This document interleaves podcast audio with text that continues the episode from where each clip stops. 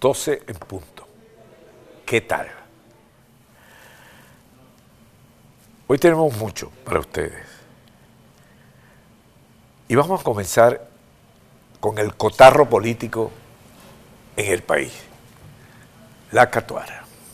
¿Cómo está, ciudadano? Buenos días. Buenos Buenas días. tardes. Tres horas hablando aquí otra y de cosas. La gente dice que porque usted no me saluda. Porque Cuando tenemos tres digo- horas hablando. Cuando yo le digo, buenas tardes, ciudadano, la gente dice Ah. que porque usted no me responde el saludo. Peligroso cuando usted viene bajita. ¿Qué tiene por ahí? No, si supiera que estamos tranquilos. Acaba de dar una rueda de prensa el presidente encargado Juan Guaidó. Lo cual te queda claro que el, el grupo de cuatro se rompió, ¿no? Vio que es el que lleva la voz cantante, ¿no? Sí, pero vio quién, con quiénes estaba, ¿no? Ajá.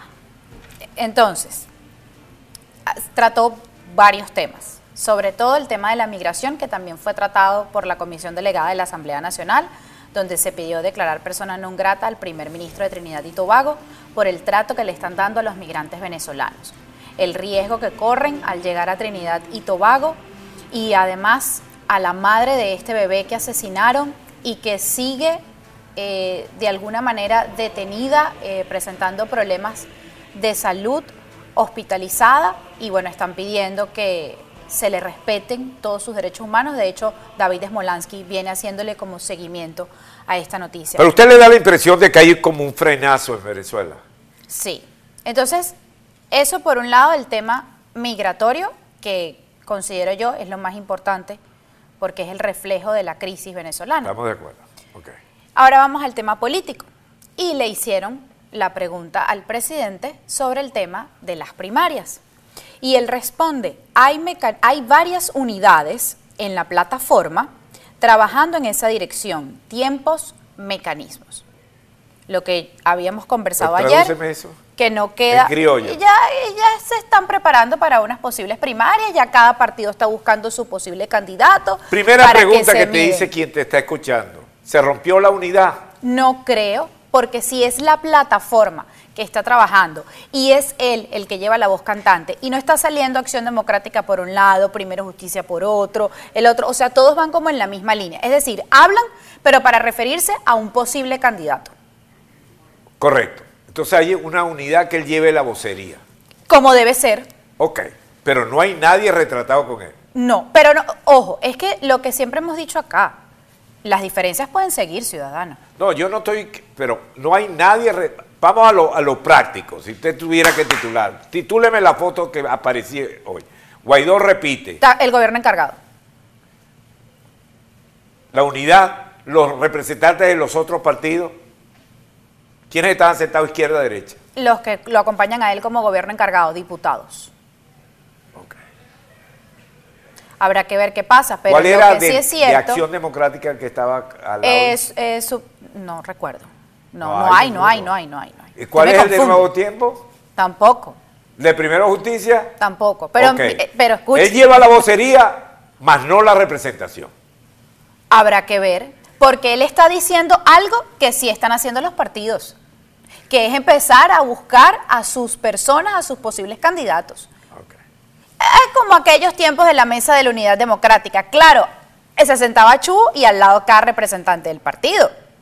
Pero Chubo Torreal verá que llevaba la voz cantante en ese Uy, tema. eso era o, antes del diluvio. o antes, eh, Aveledo, Ramón Guillermo Aveledo. Ah. eh, más aún, era él aún más la voz cantante. De hecho, era la apagafuegos en la, dentro de la mesa de la unidad democrática.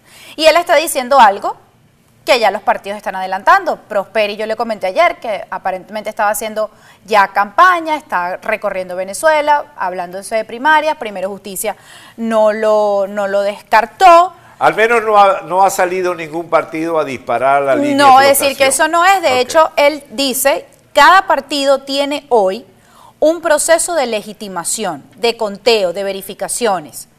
Ellos estarán buscando quiénes son sus piezas. Ahora, ¿esto es un paso hacia adelante o es barajita repetida? Mire, es capciosa la pregunta. La respuesta es la Porque, eh, porque pudiera ser que sí están avanzando de alguna manera, porque se están presentando como una plataforma unitaria y para evitar ese tema de soy yo el que va a liderar o es fulano de tal y evitar divisiones, se van a medir. Pero ya sabemos que esta historia la hemos vivido en Venezuela. Entonces aquí lo importante es, ok, nos vamos a organizar nosotros, vamos a ir a primarias, ¿cuándo serán esas posibles presidenciales? Entonces hay que presionar más en México, porque eso solamente se va a decidir allí. México.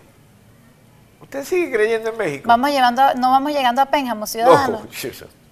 No, Pero ¿y dónde más se va a decidir eso con el régimen? Porque ellos se pueden organizar y pueden hacer primarias, pero se tienen que sentar con el régimen. Tiene que haber una presión de un lado. Habrá que ver qué hacen los no países depende de la estrategia que desarrollen ellos. ¿Perdón? Lo, depende, lo que sí queda claro hasta el día de hoy es que no hay saboteo. No, eso es importante y es lo que hay que destacar y por eso yo digo que sí puede haber un avance. Segundo, que Guaidó lleva La vocería. la vocería. Se está respetando de alguna manera. Que no compartan, que, que haya enemistades, que haya diferencias. Eso en política es normal. Hay un avance. Evidentemente hay un avance.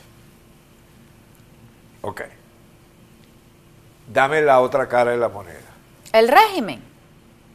Bueno, decían voces en su momento que los ataques hacia Diosdado Cabello era porque él se considera un candidato presidenciable. Y por eso lo estarían atacando de esa manera. Maduro de que Macri iba a hacer una campaña admirable a lo del tipo el Libertador va a arrancar desde Buenos Aires para venir a tumbarlo a él. Sí, que porque Vestido así como para decir que es un... O sea, francamente es ridículo. No tiene Ah, otra cosa. sí, ellos siguen perdiendo, siguen perdiendo protagonismo No en la escena política venezolana. Toman protagonismo, pero porque se los dan otros países, como el caso de Rusia, que lo usan De retruque. de retruque para mover sus piezas en el tablero geopolítico y de alguna manera tener relevancia y que los pueda favorecer a ellos a la hora de hacer canjes y tal, y qué sé yo, y tenemos a los rusos aquí adentro. O sea, ¿cómo titularía eso, usted, el- cómo Duque. titularía usted hoy lo que usted habló ahorita? ¿Cómo lo titula? ¿Qué título lo pongo en el, para el programa? Quizás en entre en signos de interrogación hay unidad, O sea, que usted sostiene una duda. porque es que todavía estamos muy temprano. Hay que ver qué pasa de realmente. ¿Estamos más cerca o más lejos? No, sí estamos más cerca. Ese es el título. Más cerca de la unidad. Gracias, Catual.